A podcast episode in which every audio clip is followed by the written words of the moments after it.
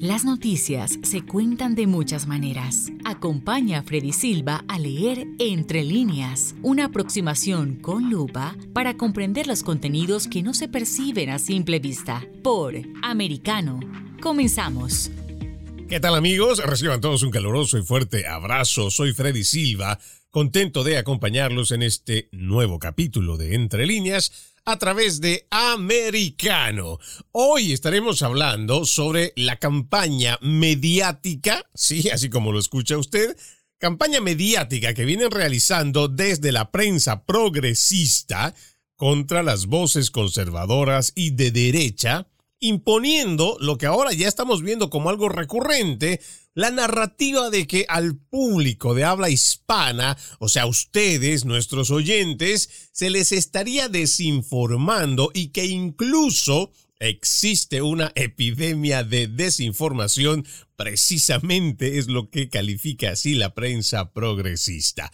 Les cuento que además de la radio en Sirius XM Canal 153, ustedes también nos pueden escuchar por www.americanomedia.com, www.americanomedia.com y también descargando nuestra aplicación Americano que está disponible tanto para los dispositivos de Apple y también de Android. Vamos a entrar de lleno con este tema y una publicación que sale hoy en foxnews.com, escrito por Gabriel Hayes, con el título la desinformación de la derecha difundida en los medios en español, la columna del Washington Post advierte las noticias falsas de la abuela. Con ese titular, dice el columnista, instó a los lectores hispanos a examinar lo que sus familiares comparten en los chats de grupos familiares. Solo para ponerle un poquito en contexto, vamos a nosotros utilizar este artículo que está publicado en foxnews.com, pero que hace referencia a otro artículo de opinión que se publica en el Washington Post y que fue escrito por la periodista Lisette Álvarez. El título, como ya les dije, la desinformación de la derecha difundida en los medios en español. Ahora, Entrando en detalle en este artículo, mire lo que dice el primer párrafo. El artículo más reciente de la columnista de opinión del Washington Post, Lisette Álvarez, criticó a la radio en español como un centro de desinformación de derecha y advirtió a los lectores que la industria se está acelerando para las elecciones de mitad de periodo. Haga de cuenta usted, y me detengo en la lectura, que esto es como una reacción a las distintas publicaciones que se han venido dando en las últimas semanas, propiamente en los últimos días, donde se da a conocer que un grupo, entre comillas, como ellos se autodenominan, bipartidista, que de bipartidista no tiene nada, porque uno va revisando quienes forman parte de este grupo empresarial, vamos a ponerlo así, que están comprando radios en español, 18 para ser preciso, y que detrás de la ayuda económica, en parte, está este polémico señor George Soros, personaje del cual estaremos hablando más adelante, pero que dicha transacción en la compra de estos medios de comunicación tiene también como objetivo adherir a sus filas a una radio tradicionalmente anticomunista como lo es Radio Mambí, una de las estaciones que permite ser la voz para aquellos disidentes o para aquellas personas que han escapado del comunismo en busca de libertad. Entonces, aparentemente esta es una reacción que viene por parte de esta periodista de opinión del Washington Post, esta colaboradora, Lizeth Álvarez, quien habla de que hay una crítica, ¿no? En cuanto a estos medios en español que según ella estaría tratando de desinformación de derecha. Lo más grave es que ella advierta a los lectores o al público en general de que la industria se está acelerando para las elecciones de medio periodo, pero que en esta misma alerta no avise también de que esta es una reacción por parte del ala demócrata, quien se ha visto a través de las últimas encuestas y también las cifras, los números que van indicando que cada vez hay más demócratas que se están pasando al Partido Republicano, es que ellos toman una acción para poder revertir esta ola que se estaría moviendo hacia el lado de la derecha.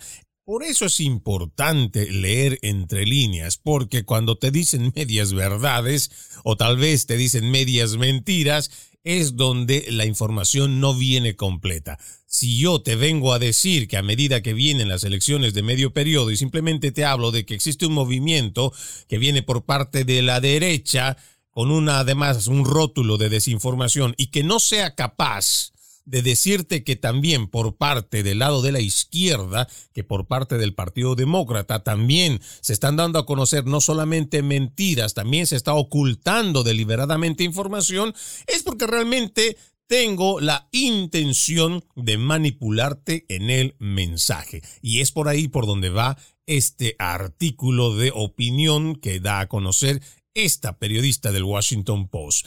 Y el titular de este artículo del que escribe Lisset Álvarez, dice lo siguiente, las noticias falsas hablan muchos idiomas, pero le gusta especialmente el español. Una epidemia de desinformación de derecha en español se disparó alrededor de las elecciones del 2020 en las plataformas de redes sociales y en algunas estaciones de radio AM de las grandes ciudades, se está acelerando nuevamente antes de las elecciones intermedias de otoño. Aquí simplemente en el titular ya uno se puede dar cuenta cómo esta periodista habla en cuanto a las elecciones del 2020 cuando, si solamente vamos a hacer una mención en lo que ha pasado en las elecciones, antes, durante y después de las elecciones, vamos a poder ver que la prensa hegemónica ha ido manejando una narrativa única que no necesariamente era cierta, pero además nosotros, los que hacemos este oficio, no llegamos a tener acuerdos periodísticos o nosotros tenemos un acuerdo institucional periodístico donde todos vamos a decir las mismas frases para dar a conocer una noticia. Tal el caso de las primeras denuncias de fraude electoral que se fueron reportando y que deliberadamente y de forma uniforme la prensa hegemónica salió con un mismo titular diciendo que se habían hecho denuncias de fraude electoral, pero que no habían sido probadas. He sido uno de los más duros críticos con respecto a esta uniformidad en cuanto a las noticias, porque en español, sobre todo las personas que venimos del Río Grande para abajo hasta Argentina, de México hasta Argentina, tenemos una tradición, hay que decirlo así, una mala tradición, una mala cultura en cuanto a las votaciones que vienen cargadas de fraude electoral. Muchas, muchas de estas elecciones, a lo largo de por lo menos 20, 30 años, se han cometido fraude electoral.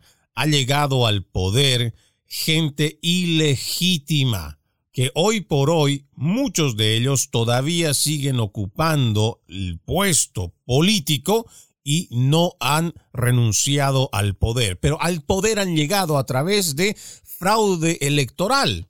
Ahora, ¿por qué si en el resto de Latinoamérica existe la libertad para denunciar el fraude electoral incluso el mismo día que está pasando las elecciones, por qué en los Estados Unidos no se puede pensar siquiera o no se puede emitir una opinión que indique que puede haber un fraude electoral, que pueden haber fallas en el sistema electoral, que en el mismo control de las boletas, ya sea en la votación por correo hasta el punto del conteo, que la gente automáticamente afirme que en el sistema electoral de los Estados Unidos es imposible que se haga fraude.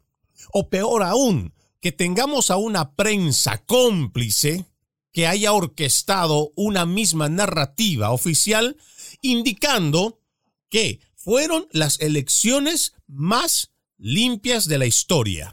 no lo dice Freddy Silva. Usted puede revisar CNN, puede revisar CNNBC y puede revisar otros medios de comunicación en los cuales estaban afirmando, no solo durante esa semana después del 3 de noviembre del 2020 que pasó las elecciones, de ahí en adelante se fue manejando ese mismo libreto de que eran las elecciones más limpias de la historia. Incluso llegaron a decir la gran mentira a aquellos ciudadanos estadounidenses que denunciaban irregularidades en el sistema electoral.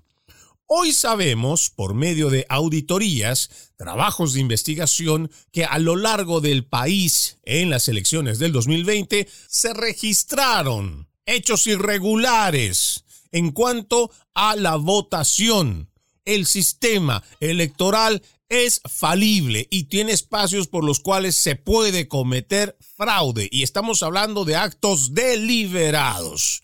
Una de las últimas producciones de las cuales hemos hablado aquí en este programa, en Entre Líneas, es la evidencia que muestra en este trabajo de investigación de Dinesh de Sousa en el documental 2000 Mulas, en donde se habla de estos vacíos o más bien de estos espacios en los cuales se comprueba que puede existir irregularidades en el sistema electoral de los Estados Unidos de Norteamérica, incluso utilizando tecnología que se utilizó para este caso que se está analizando en el Congreso de los Estados Unidos de el ataque al Capitolio, esa misma tecnología es la que fue utilizada para poder encontrar a personas que estaban llevando fuera de horas regulares y en cantidades inmensurables por, por, las cajas, los bolsos en los cuales estaban llevando las boletas de votación. Independientemente que pudieron haber o no beneficiado al Partido Demócrata o al Partido Republicano, aquí existe la evidencia de que sí se puede cometer un fraude electoral. Pero también pudimos encontrar evidencia de que la prensa hegemónica puede manejar un mismo discurso para poder implantar una narrativa oficial. Vamos a ir a nuestra primera pausa aquí en Entre Líneas Amigos. Ya regresamos con más. En breve regresamos con Entre Líneas, junto a Freddy Silva por Americano. Comienza tu día bien informado, de mañana con Americano, junto a Gaby Peroso y Jolly Cuello quienes te presentan la revista informativa de las mañanas. Conéctate con nosotros en vivo de lunes a viernes de 7 a.m. Este, 6 Centro, 4 Pacífico por Americano Busque su copa, siéntese cómodo y discuta los eventos más destacados de la semana en el único programa que analiza en tono relajado los temas más serios del momento. El Antídoto Rojo Extra, cada sábado, 9 pm este, 8 Centro, 6 Pacífico por Americano. Iberoamérica hoy. Un análisis de los acontecimientos políticos y sociales y su impacto en nuestra región Entrevistas con los protagonistas de los temas relevantes, puntos de vista distintos, para que saques tus propias conclusiones. De lunes a viernes en vivo, 12 pm este, 11 centro, 9 pacífico por Americano. Ideas, argumentos, posturas y visiones, sin desperdicios. Escucha, concuerda o difiere con los postulados de José Aristimuño y Jimmy Nieves, quienes debaten con vehemencia de lunes a viernes a las 9 pm este, 8 centro, 6 pacífico por Americano. Donde están los hechos, somos Americano. Noticias e información del acontecer de nuestra región con sabor caribeño. Acompaña a Diulca Pérez e infórmate de lunes a viernes en vivo 9 a.m. Este, 8 Centro, 6 Pacífico por Americano. La Hora de la Verdad está disponible para ti cuando quieras. Accede a toda nuestra programación a través de nuestra aplicación móvil americano. Descárgala desde Apple Store o Google Play y mantente informado con nosotros.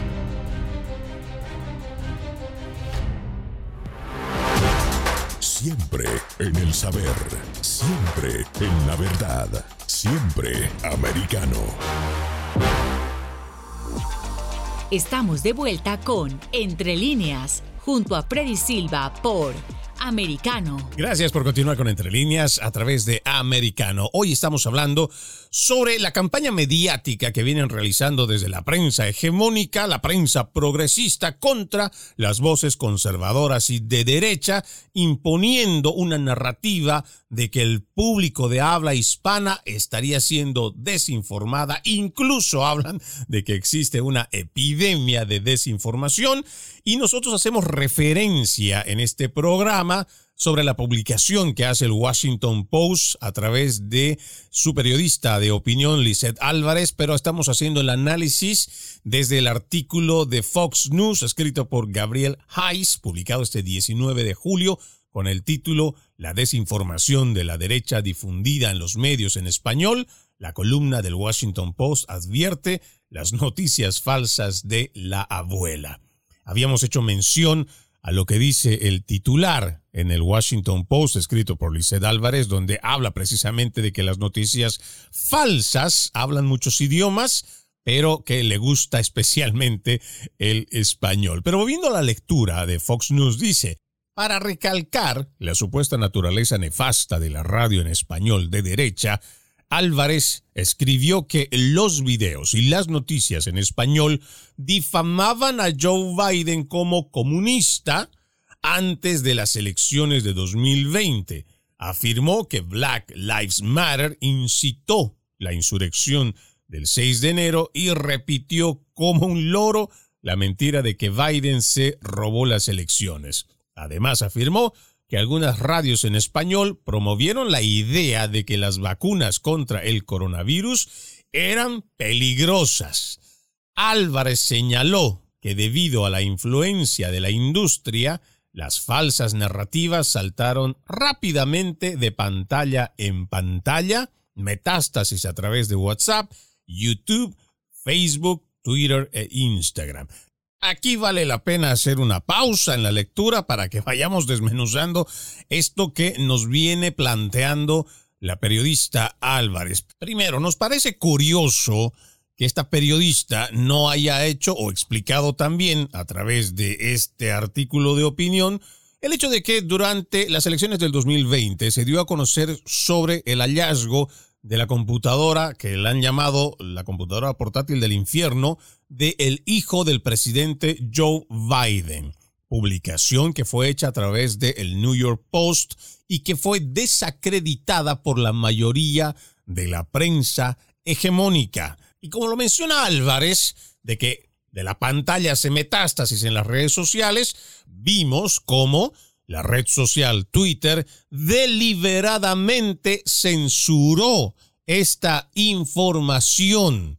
La habían catalogado primero de que había sido una información hackeada. No conformes con haber desacreditado este reporte que hace el Washington Post, además le suspendieron la cuenta de este medio de comunicación, del New York Post, que a la fecha sigue saliendo información con relación al hijo de Joe Biden, Hunter Biden, quien es el dueño de esa computadora portátil de la cual está sacando información el Departamento de Justicia, pero que también corren los días, corren los meses, ya estamos en el 2002 esta misma prensa hegemónica es la que decide ocultar esa información que en su momento, si el pueblo estadounidense hubiera sabido en las cosas en las cuales estaba metido el hijo del entonces candidato Joe Biden y como ahora se está dando a conocer, aunque sea a cuentagotas, que aparentemente, y lo voy a poner aparentemente, Joe Biden sí estaba al tanto de los negocios turbios de su hijo Hunter Biden. Esta información, esta prensa hegemónica cómplice del partido actual que está en la Casa Blanca, decidió no dar a conocer el informe de esta computadora portátil. Si esta omisión de la información pudo o no haber influido en los resultados de las elecciones del 2020, bueno, ahí podríamos tener una discusión. Podríamos argumentar una y otra cosa y seguramente tanto demócratas como republicanos tendrán un argumento para sustentar lo que digan. Pero aquí el problema es que el derecho del ciudadano a estar informado no se cumplió. Por otro lado, también hace mención esta periodista haciendo referencia a que en los medios en español se está desinformando a la gente con relación a las vacunas del COVID-19. Y nosotros lo hemos dicho por mucho tiempo. Nosotros no somos antivacunas. No somos personas que estemos en contra de que la gente reciba estas dosis experimentales. No. Lo que estamos en contra es que se obligue a la población o se coercione a la población a que reciba esta dosis cuando no la quiere. ¿Cómo hablamos de coerción? Tenemos un gobierno federal que ha preferido prescindir o retirar de sus empleos a las personas que no estaban dispuestas a vacunarse.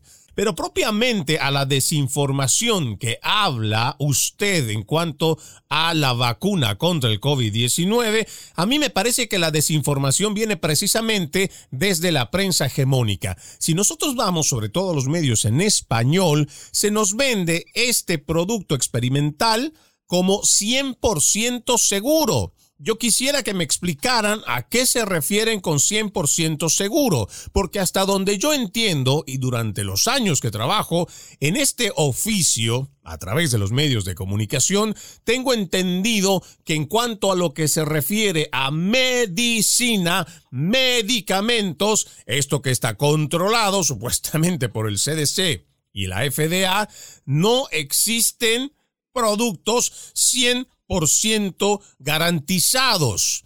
¿Por qué? Porque existen reacciones adversas, incluso en los más mínimos componentes, porque no todas las personas somos iguales. No todas las personas tenemos alergia, por ejemplo, a los cacahuates, o tenemos alergia a algún tipo de comida o algún tipo de bebida. Entonces, Ahora, cuando hablamos de desinformación, lo que a mí me parece, y esto otra vez es un punto muy personal, es que la prensa hegemónica no se tome el tiempo de realmente informarle a las personas sobre los efectos secundarios. Y aquí vamos a decirlo como siempre lo hemos dicho, respaldados en información que viene desde las páginas oficiales de donde extraemos estos datos. Aquí tengo la publicación del Centros para el Control y Prevención de Enfermedades. Esta es una publicación actualizada el 18 de julio de este 2022. Reacciones adversas notificadas.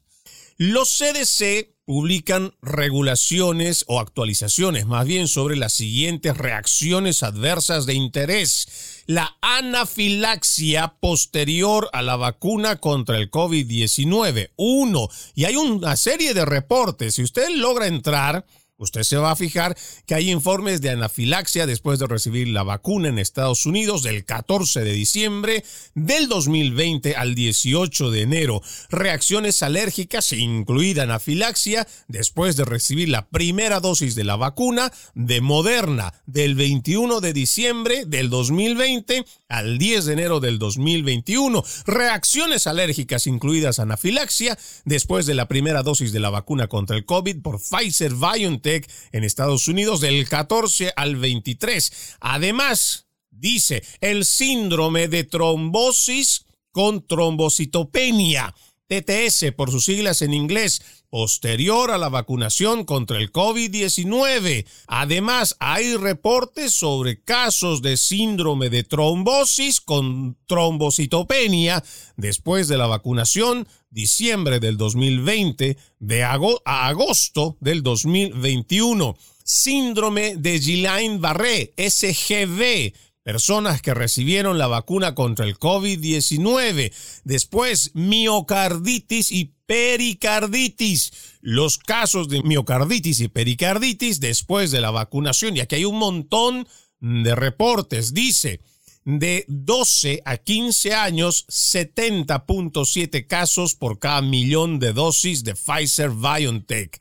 De 16 a 17 años, 105,9 casos por cada millón de dosis. De 18 a 24, 52 a 56 casos por cada millón. O sea, hay registros, señores de la prensa hegemónica, que hablan de que hay efectos adversos, hay efectos que se están registrando y estos solo algunos de los que estaríamos mencionando. Incluso se habla de este informe de muertes después de la vacunación contra el COVID-19. Aquí el dato dice, más de 599 millones de dosis de las vacunas contra el COVID-19 se administraron en los Estados Unidos desde el 14 de diciembre del 2020 hasta el 13 de julio del 2022. En este periodo, el VAERS recibió 15.461 notificaciones preliminares de fallecimientos entre personas que recibieron la vacuna contra el COVID-19.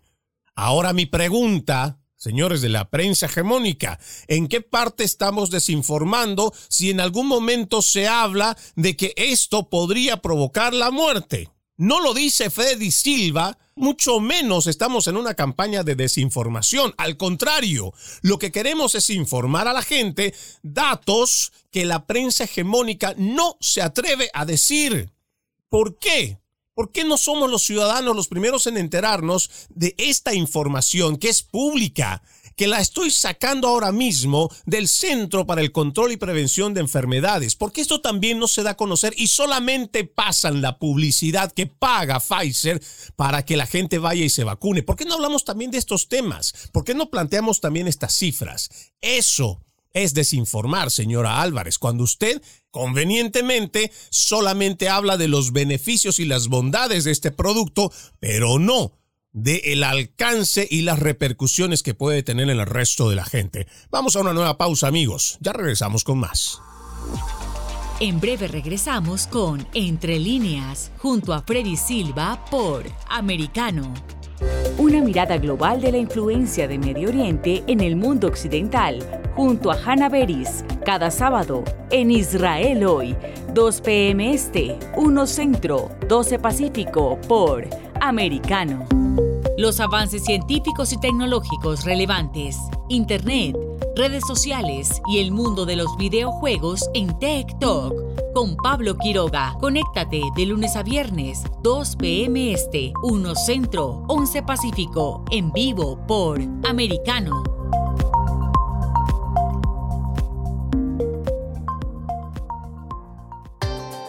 Busque su copa, siéntese cómodo y discuta los eventos más destacados de la semana en el único programa que analiza en tono relajado los temas más serios del momento. El Antídoto Rojo Extra, cada sábado, 9 pm este, 8 Centro, 6 Pacífico por Americano. Isabel Cuervo y su equipo indagan y rastrean los hechos para ofrecer una mirada profunda a las noticias, sus causas y consecuencias. Periodismo de investigación. Cada sábado, 7 p.m. Este, 6 Centro, 4 Pacífico, por Americano. Los hechos relevantes que ocurren en Estados Unidos, analizados con la característica frontalidad de Dania Alexandrino y sus invitados. Perspectiva USA. Conéctate de lunes a viernes, 8 p.m. Este, 7 Centro, 5 Pacífico. En vivo por Americano. Infórmate con Lucía Navarro de los temas importantes del día que impactan tu vida. Conoce el contexto de los hechos con el análisis de especialistas. Únete a Actualidad Noticiosa de lunes a viernes a partir de las 10 pm este 9 Centro 7 Pacífico por Americano. Vive en la verdad. Somos americano. El análisis de la actualidad política de los países del sur de Latinoamérica y sus consecuencias en el continente, junto a Marcelo López Macía, de lunes a viernes, 10 a.m. Este, 9 Centro, 7 Pacífico, por Americano. Donde están los hechos, somos americano. Estamos de vuelta con Entre líneas, junto a Freddy Silva por Americano. Gracias por seguir con Entre Líneas. Les recordamos que además de la radio en Sirius XM, canal 153, también nos pueden escuchar por www.americanomedia.com y también descargando nuestra aplicación Americano disponible para los dispositivos de Apple y también de Android. Hoy estamos hablando sobre esta campaña mediática que viene desde la prensa progresista en contra de las voces conservadoras y de derecha y a las cuales están catalogando de epidemia de desinformación. Estamos tomando este artículo publicado por Fox News, escrito por Gabriel Hayes el 19 de julio de este 2022 y que hace referencia a el artículo de opinión escrito por Lizeth Álvarez en el Washington Post. Dentro de este análisis, dice, la autora dijo que habló con investigadores de redes sociales y estrategas políticos demócratas que dicen que la desinformación de extrema derecha está aumentando nuevamente y lo está haciendo en plataformas más nuevas como TikTok, Signal y Telegram. Lo que habría que preguntarle también a esta periodista es por qué solamente pregunta a estos estrategas políticos y de redes sociales que están alineados con los demócratas. Creo que es muy obvio y hasta la pregunta sería muy retórica de que si usted le hace preguntas a aquellos que odian, por ejemplo, la imagen del expresidente Donald Trump, usted no va a recoger buenas opiniones con respecto al personaje mencionado. O si usted va en este momento y le pregunta a los de derecha o a los conservadores qué es lo que opinan del el incompetente que hoy estaba ocupando la Casa Blanca, hablo de Joe Biden, no crea usted, señora Álvarez, que la respuesta va a ser positiva. Por supuesto que no, por lo menos no en la mayoría. Así que ya empezando por ahí, nos parece que es bastante sesgada su opinión o su apreciación. Pero sigamos en la lectura. Una experta en comunicación, Evelyn Pérez Verdía, le dijo a Álvarez que Telegram se ha convertido en una madriguera para los canales de Canon en español. Esto llevó a la autora a declarar, estas son malas noticias no solo para los votantes demócratas y latinos, sino también para la democracia. Me detengo en, este, en esta lectura porque me parece muy grave lo que ya estamos eh, viendo por parte de esta prensa progresista. Primero, que estén hablando que este espacio de Telegram y cualquier otro espacio, cualquier otra plataforma de opinión pública deba de ser llamado como la madriguera para los canales Canon. Aquí se ve muy claramente cuál es la intención que tiene esta periodista Álvarez que no tiene otro fin más que promover que exista una cancelación, una censura a cualquier plataforma, cualquier radio, cualquier canal de televisión que no se alinee con los demócratas. Así de sencillo. Aquel disidente de la agenda progresista según estas mismas declaraciones y este mismo análisis que venimos leyendo junto a ustedes, lo único que me hace pensar es que está buscando que en nombre de la desinformación pretendan callar las voces que son incómodas para llevar adelante su agenda progresista. Como lo decía hace un momento, ¿qué sentido tiene que solamente le preguntes a estrategas políticos demócratas sobre la desinformación si ellos saben que están perdiendo gente, saben que sus políticas nefastas están llevando a la debacle a esta gran nación ¿Y cómo esperan que cuando se consulte a estos investigadores que son alineados al Partido Demócrata, respondan algo que vaya en contra de su partido? Pero por supuesto que vamos a encontrar esta declaración como lo dice este artículo. Son malas noticias, no solo para los votantes demócratas y latinos, sino también para la democracia. Imagínese usted que incluso el pensar distinto hoy en día que todavía, gracias a Dios, en esta nación está amparado por la Constitución de los Estados Unidos de Norteamérica en la primera enmienda, que es la libertad de prensa, la libertad de opinión. Según estas declaraciones, ya sea de expertos, periodistas y todo este conglomerado progresista, es también una amenaza para la democracia. Imagínese a qué punto estamos llegando con esta agenda progresista que ya se pretende hacer la manipulación del lenguaje. Se nos viene a decir que la desinformación o el hecho de pensar distinto a lo que lleva adelante su agenda, muy propio de los socialistas, deba ser considerado un peligro para la democracia. ¿Qué entiende entonces esta periodista y todos aquellos que forman parte de esta prensa progresista? ¿Qué es lo que entienden por democracia? ¿Cómo entendemos que el ejercicio democrático es que una persona acude con ese derecho de ser ciudadano a emitir un voto?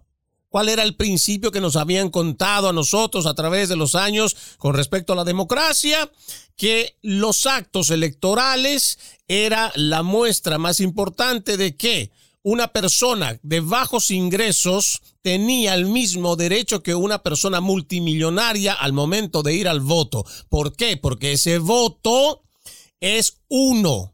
Ese uno representa a una persona no representa a sus millones de dólares, no representa a los pocos ingresos que pueda tener el otro ciudadano, sino que cuando vamos al ejercicio electoral, todos somos iguales al momento de ejercer nuestro voto.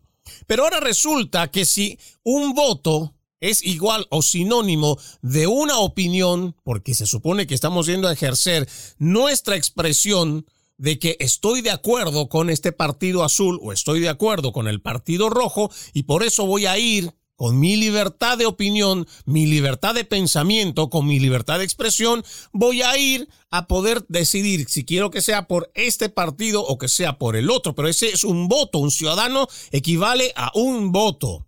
Entonces, ¿cómo es posible que nosotros podamos entender con las mismas palabras que nos dicen los socialistas progresistas que estaría en peligro la democracia precisamente porque las personas piensan distinto o como ellos lo quieren llamar, desinformación? ¿Cómo es eso? ¿Cómo se entiende?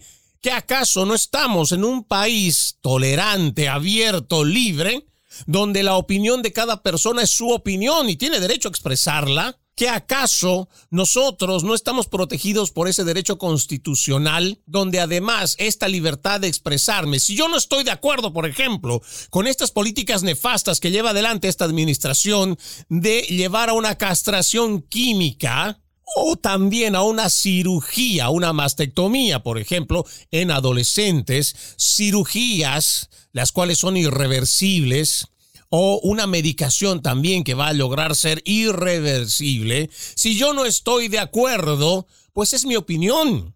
Es mi muy propia y personal opinión y tengo mi derecho a expresarlo. Y peor aún, si soy un padre de familia que está preocupado, tengo derecho a expresarlo.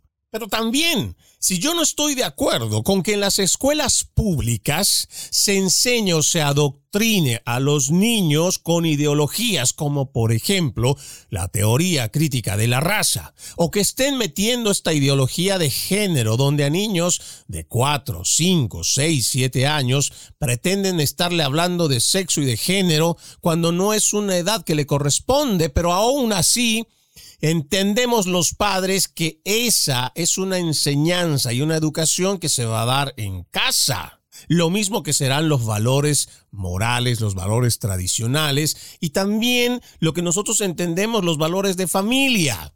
Eso es para los padres que están a cargo de sus hijos, pero no puede estar una junta escolar por encima de los padres de familia. No puede estar un gobierno por encima de las decisiones de los padres de familia. Si yo no estoy de acuerdo con que un estado, un condado o una ciudad imparta ideología de género en las escuelas, es mi opinión y tengo todo el derecho de expresarlo. Pero hoy, a través de esta prensa progresista, ya no se puede decir nada.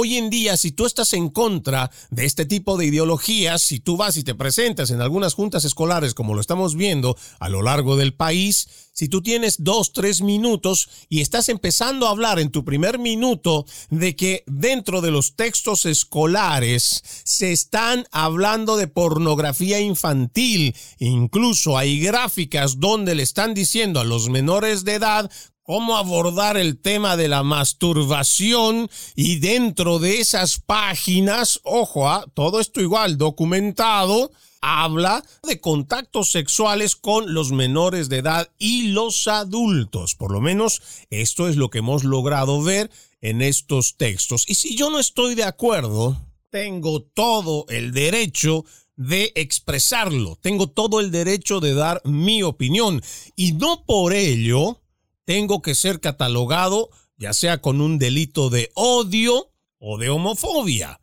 Por eso, me parece que esta apreciación que tienen desde el Washington Post en este artículo, lo único que tiene por objetivo es buscar la censura, la cancelación, aumentarla no solo a través de los medios tradicionales de comunicación, sino también reforzarla a través de las plataformas digitales. Realmente estamos en una situación bastante compleja, es una situación bastante preocupante que debemos considerarla y debemos estar listos no solo para debatirlo, sino también para defenderlo, porque este es un derecho constitucional que no me lo está dando un politiquero y mucho menos un demócrata o que lo tengo gracias a la prensa progresista. Este es un derecho constitucional, el cual se me da a mí y a todos los ciudadanos estadounidenses y está legítimamente escrito, explícitamente escrito en la primera enmienda. Vamos a una nueva pausa, amigos de Entre Líneas. Ya regresamos con más. En breve regresamos con Entre líneas, junto a Freddy Silva por Americano. Noticias e información del acontecer de nuestra región con sabor caribeño. Acompaña a Diulca Pérez e infórmate de lunes a viernes en vivo, 9 a.m. Este, 8 Centro, 6 Pacífico por Americano. Donde vive la verdad. Somos americano. Los hechos relevantes que ocurren en Estados Unidos, analizados con la característica frontalidad de Dania Alexandrino y sus invitados. Perspectiva USA. Conéctate de lunes a viernes, 8 pm este, 7 centro, 5 pacífico. En vivo por Americano.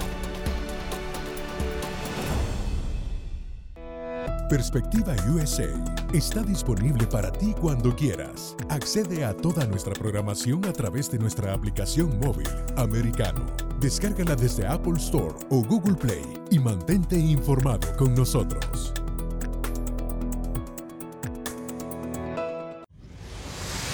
Diego López y Dianelis Guerra comentan y analizan el acontecer deportivo, torneos, campeonatos y la actuación de tus atletas favoritos en Deportes Americano. Sábado, 10 pm este, 9 centro, 7 pacífico por Americano. Busque su copa, siéntese cómodo y discuta los eventos más destacados de la semana en el único programa que analiza en tono relajado los temas más serios del momento. El Antídoto Rojo Extra, cada sábado, 9 pm este, 8 centro, 6 pacífico por Americano. Los hechos relevantes que ocurren en Estados Unidos, Europa, Asia y Medio Oriente, vistos con la mirada experta de la internacionalista Lourdes Subieta, en Así está el mundo, de lunes a viernes, 11 a.m. Este, 10 Centro, 8 Pacífico, en vivo por Americano. Ideas, argumentos, posturas y visiones, sin desperdicios. Escucha, concuerda o difiere con los postulados de José Aristimuño y Jimmy Nieves, quienes debaten con vehemencia de lunes a viernes a las 9 pm este, 8 centro, 6 pacífico por Americano. Estamos de vuelta con Entre líneas, junto a Freddy Silva por Americano. Continuamos con más de Entre líneas, revisando hoy cómo están catalogando desde la prensa progresista como voces de desinformación a aquellos conservadores o de derecha que dan a conocer o ya sea su punto de vista o también la forma en cómo están dando a conocer las noticias. En este artículo del Fox News hablábamos que una experta, Evelyn Pérez Verdilla, había vertido la idea de que Telegram se había convertido en la madriguera para los canales de Canon en español, pero también dice, la columnista culpó a la desinformación de derecha en los círculos de habla hispana por ayudar al expresidente Donald Trump y al Partido Republicano a lograr avances electorales con la comunidad hispanoamericana. Es difícil saber con precisión por qué Donald Trump pudo ampliar su conteo de votos entre los votantes latinos en 2020 en comparación con las elecciones de 2016, escribió y agregó. Pero hay pocas dudas, en lo que dijo Pérez Vedía, de que el ritmo constante de hechos falsos y narrativas falsas respaldados por videos incendiarios que parecían auténticos, jugaron un papel descomunal. Y sentencia la oración. Las mentiras funcionan y siguen funcionando. Esto realmente es bastante grave porque la forma en cómo también hacen esta aseveración. Si tú eres un conservador, si tú eres un republicano y afirmas de que existió un fraude electoral, esta misma prensa progresista y sus plataformas digitales no solo te desacreditan, también te ridiculizan y finalmente te censuran o te cancelan la información, te cancelan la cuenta. Y por supuesto, haciendo el ejercicio de actitud crítica, nosotros nos tenemos que preguntar por qué las voces conservadoras son calificadas de esta forma, pero cuando los progresistas, por ejemplo, cuestionan esto que se, se dice en este artículo, de que es difícil saber con precisión por qué Donald Trump pudo ampliar su conteo de votos entre los votantes latinos en 2020 en comparación con las elecciones 2016. Ah, esa es una pregunta que se hacen, pero ¿por qué no existe la posibilidad de decir que esta comunidad de hispanoparlantes que viven en los Estados Unidos no solo están de acuerdo con las políticas que implementó el presidente Donald Trump, sino que también se vieron beneficiadas a lo largo de su gestión. Y además, que mucha de esta gente es también conservadora.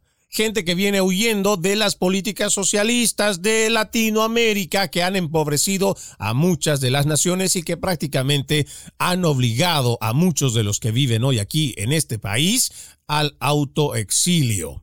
Por eso es que es importante leer entre líneas la forma en cómo nos quieren hacer ver a las voces de derecha, a las voces conservadoras o simplemente a las voces que opinamos distinto a su agenda perversa, una agenda socialista que por mucho que este mismo artículo trate de salir en defensa de Joe Biden, asegurando que él no tiene un alineamiento de izquierda en cuanto a la filosofía y la política de izquierda, eso es mentira.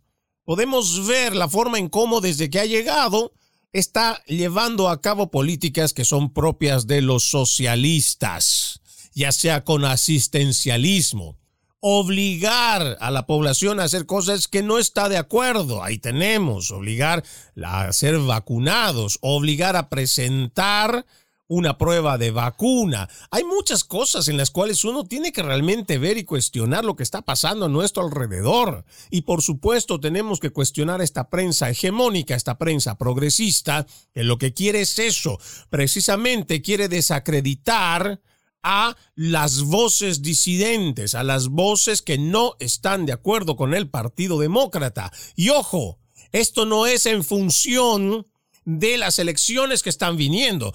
Esto es sentido común. Y le pregunto a esta periodista Álvarez, de la cual desconozco cuál es su procedencia, ya sea ella que haya nacido fuera de esta frontera o que sus padres sean de algún país de Hispanoamérica, sentido común nosotros hemos visto que las políticas socialistas que regalan dinero, que dan asistencia social constantemente, que dan regalos económicos, generan altos números de inflación. Sentido común cuando tienes una administración de Joe Biden que desde que ha llegado a la Casa Blanca ha elevado en un gran número la deuda pública. Si usted no lo sabe cuánto es nuestra deuda pública, yo lo invito a que ingrese a usdevclock.org y usted va a ver en tiempo real cuál es nuestra deuda pública nacional. Esa deuda pública ya supera los 30 billones de dólares. Según la nomenclatura estadounidense, más de 30 trillones de dólares. Y por supuesto, cuando nosotros hablamos de un sentido común, y que nosotros tenemos esa experiencia de que las naciones cuando imprimen más dinero, cuando van sacando dinero de la nada o se van prestando dinero de los bancos centrales de la nada para poder cubrir su mal manejo administrativo, pues entonces viene una inflación, inflación la cual podemos ver en cifras hoy, en un promedio además, que ha superado los 9,1% de inflación, la más alta en 40 años. Pregunto nuevamente a la señora Álvarez, cuando hablamos de desinformación, ¿en qué parte nosotros estamos desinformando, confundiendo a la gente. Al contrario, usted debería sentirse avergonzada porque solamente hace consultas a quienes están alineados con el Partido Demócrata y no va por esas voces disidentes. ¿Y sabe por qué no va usted por las voces disidentes? Porque estas voces disidentes no van con la idea socialista o el ideal de los socialistas de que las cosas pudieran estar bien o podrían estar mejor si es que no, nosotros tenemos que ir con hechos, lo que llamamos los facts, porque los hechos van matando los relatos, a los hechos no les importan los sentimientos. Es importante que nosotros nos basemos en este oficio, no solamente de la opinión de lo que yo creo que podría ser o no podría ser, sino que hablemos de lo que realmente está pasando. Y lo que está pasando hoy en los Estados Unidos es que tenemos una prensa mentirosa, una prensa cómplice, que en vez de hablar las cosas como son, vienen encubriendo la mala administración, la mala gestión de este presidente que por muchos meses y nos vino diciendo que la inflación era temporal, que era estacionaria y que ya estábamos viendo la cumbre de, de este número y que íbamos a ver la baja, situación que hasta el día de hoy no se da. Y al contrario, viene aumentando y tenemos además otro tipo de problemas que tampoco son abordados de la misma forma por esta prensa mentirosa. Vamos a una última pausa, amigos, ya regresamos con más. En breve regresamos con Entre líneas, junto a Freddy Silva por Americano. Somos Americano.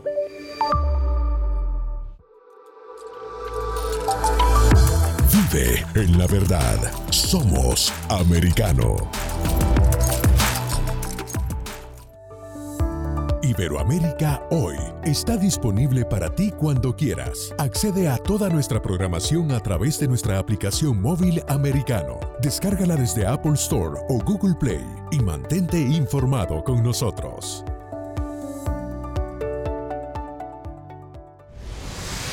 Diego López y Dianelis Guerra comentan y analizan el acontecer deportivo, torneos, campeonatos y la actuación de tus atletas favoritos en Deportes Americano. Sábado, 10 pm Este, 9 Centro, 7 Pacífico por Americano.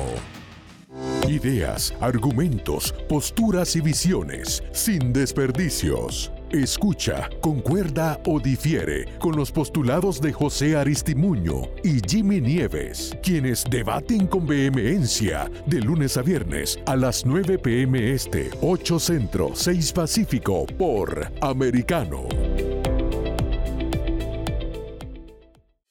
Diversas ideas, múltiples argumentos, distintos puntos de vista. Únete a las líderes de opinión más influyentes de habla hispana de lunes a viernes, 6 p.m. Este, 5 Centro, 3 Pacífico, por Americano. Comienza tu día bien informado.